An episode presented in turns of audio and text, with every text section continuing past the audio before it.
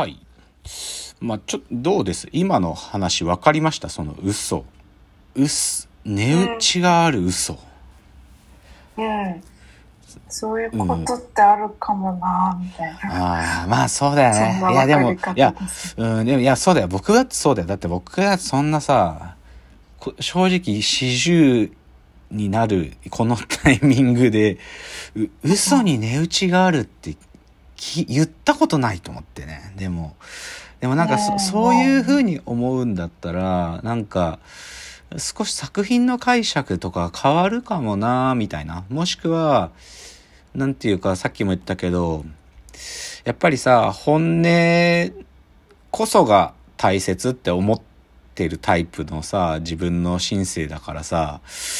でも、その本音や自分の正直さが、時にはね、やっぱ人のこと傷つけてたのかもって思うんだったら、なんか、こうちょっと、考え方変えたっていいなって思うくらい結構ショック受けたっつうか、そっかと思ったんですよね。うん。なんで、でもね、なんつうかな。でもぶっちゃけ今日ここからは、なんか、このライトな感じ、なんか嘘に、それでも、だったら、あの、あいつの母親がそういう嘘ついたんだったら俺は付き合うよ。くらいな軽い話だったんだけど、でも、はい。なんかその、一生付き合う嘘ってどういうことなんだろうみたいなことをそこから考え始めてね。ねで、はいでもそういうのってやっぱ大概でかい話になってっちゃうんだけど、でももともとの僕はそういうでっかい話になっちゃうみたいなのも好きなんで、ちょっとこっからは、値打ちがある嘘かどうか知んないけど、もう人生をかけた嘘の話をします。でそれが、まずは砂の器の話がしたいですよ。映画砂の器。うん。で、僕、え、砂の器すげえ好きなのね。っていうか、映画砂の器。まあ、もともと松本清張さんの小説なんだけど、それを1974年に橋本忍というね、偉大なる脚本家が、まあもうほんと7人の侍の脚本家ですよ。その橋本忍が、あの、ヒットメーカー、もう、希代のヒット脚本家、橋本忍が、野村義太郎っていうね、まあ、ゴールデンタッグですけどね、この二監督さんと作った映画が砂の器なんですよ。で、僕はこれ、好きなの。なんていうか、こう、いや、ミステリーであるんだけど、別にミステリーの謎解きがすごく深、なんか深いとかでもなくって、けど、親子の、人間愛を描いてるんですよ、と。で、ですね、なんつ、で、正直ね、僕、そんな知らなかったんだけど、改めてちょっと見てたらさ、もう映像化7回ぐらいやってんのね、砂の器って。この、橋本し、橋本忍が作った砂の器は本当に最初の映像化だけど、そっから現代までもう7回やってるんだっつうのよ。確かになと思って、中井くんが主役で出てたドラマもあったなとか最近だと、玉木宏のが、えっ、と、刑事の役で出てるやつもあったなとか、なんか、記憶言われりゃ記憶にあるんだけど、でも、何に、でもね、どっちかっつうと、その、多少ね、現代的に脚本も変えなきゃいけないんです、砂の器は。だから、その、ちょっと現代的に変えた砂の器より、僕はやっぱりこの最初のね、砂の、1974年の砂の器が好きなんです、とにかく。で、どう好きかっつうことだよ、つまりは。で、最初に結論言えば、人生をかけた殺人をしてるんですね、この映画は。で、なんかさ、ぶっちゃけね、なんか自分の保身のためっていう人生をかけた殺人ってのはさ、僕はそこまで深いものとは思わないんだよ。やっぱり保身だから自分の身を守るため、自分のしゅ、なんか、とにかく自分可愛さで人を殺すっつうのはさ、なんか、そこまですごいことと思わないんだけど、砂の器のね、犯人っていうのはね、お父さんがね、お父さんのためでもないんだよ。お、お父さんが自分が幸せになることを望んでいるので、だから僕はお父さんのその思いを裏切るわけにはいかないので人を殺すっていう話だところがすごいとこで、こ、この感じわかる、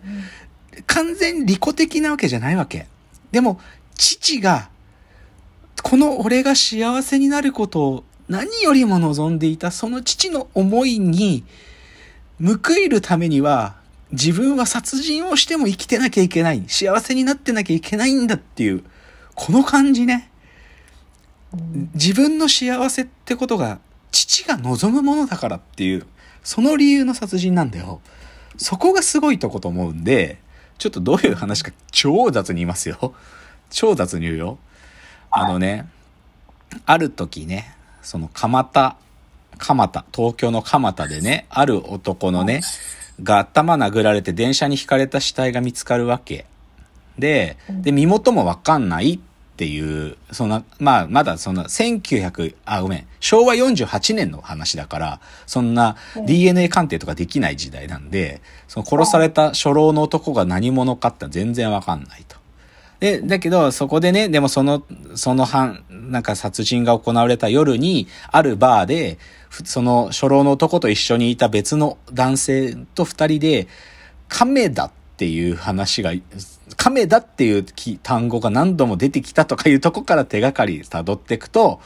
それがなんか出雲地方にある亀高っていう場所なんだっていうね、こととかが出てきて、で、で、そ、そこの亀高っていうね、出雲の地域に行ってみると、そこには、一人の警察官がいて、その警察官が今回この殺された男だって、ミキって男なんだけどね。そいつが遺体の、あの、身元だってわかるんですよ。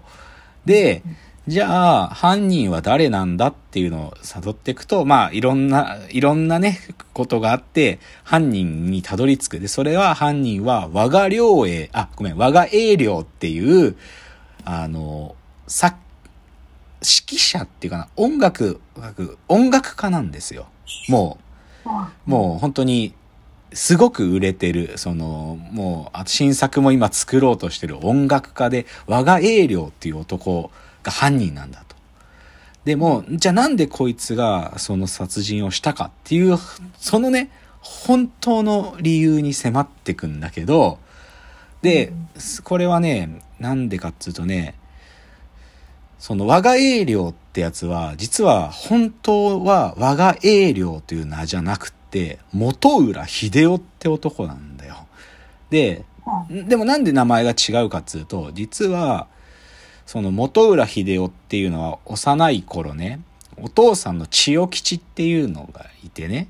千代吉っていうお父さんが、まあ、ハンセン病だったんです。ハンセン氏病ってやつね。まあこう、こうね、それのせいで手の形がこう変わってっちゃったりとかね、そういうま病気で、で、この昭和48年なんて頃は、ハンセン氏病のことをよく分かってない時代だったから、差別がすごかったんですよ。まあ、これはハンセン氏病のことを多少調べれば、どういう差別が行われてたかっていうのは、まあ、これは、なんていうか、しかもそれは90何年まで続いてたことなので、なんていうか、うかつに、だからこれもテーマを含むからあんまり砂の器は現代ではこの設定のままではやれないんだけど、でも、そのハンセン病だった元浦千代吉というお父と、で、お母さんは父親がその病気にかかった瞬間に家を出ちゃってるんで、この親子が、でも、行く先々で差別を受けるので、二人は放浪の旅をするんです。親子が。ずっともう各地全国、お遍路さんの姿をして、全国各地を旅するっていうことをしてた二人なの。で、その二人が、まあ、その全国ずっと流れ流れていく中で、ある時島根県の亀高ってところに、もう、ひょっとするともう明日は生きられないっていうくらい、もう食べるものもなくてっていうところで、その、ミキっていう警察官って、まあ、巡査に出会うんですよ。で、そのミキっていう、ミキ健一っていう巡査はすごくいい人で、お父さんとその、仲良く二人で支え合いながら生きてる親子を見て、なんとか力になってあげたいっつって、で、親父の千代吉を療養所に、でも病気、やっぱり大無理だから療養所に入れって説得する。で、父親はでも息子の秀夫とは別れたくないってずっと言うんだけど、でも療養所に入ろうってなんとか言って、で、息子の秀夫は僕ら夫婦がなんとか面倒を見てくからということで、親子がその亀高という土地で、優しい警察官のミキという男に出会い、で、ミキの面倒を見てもらうっていうところが幼い頃なんですよ。だけど、千代、千代吉が療養所に入り、でもその、せがれの子供の秀夫はね、その、三木健一夫婦に引き取られてるんだけど、ある時姿をくらましちゃうんですよ。いなくなっちゃう。いなくなっちゃうんですよ。で、どこかに行っちゃうんですよ。で、どこに行ったかっつうのが、もうね、なんか、いろいろあって大阪に行くんだよね。で、大阪行って、で、そこで、なんか、ほ、デッチ暴行みたいなことをして、自転車店でなんかこう、仕事をもらいながらやってんだけど、ある時、大空襲、まあ戦、戦時中なんでね、大空襲で、その自転車で、我が映像さんという家に住んでるんだけど、その大空襲で我が夫婦がお亡くなりになるんですよ。で、これ戦時中によくあったことなんだけど、その戸籍謄本とかが燃えちゃうんだよ。やっぱり。その役所。だから、亡くなっちゃった謄本、だから住民を管理する謄本とかを、住民の自己申告によって戸籍を再発行するってことがあったんだって、戦時中は。戦中、戦中戦後。で、ここが物語の鍵になっていくんで、ちょっと次に、ちょっと時間がないので次のチャプターいきますね。ここから、元浦秀夫が我が栄領に変わってていくって話なんで、ちょっと次のチャプターいきます。うん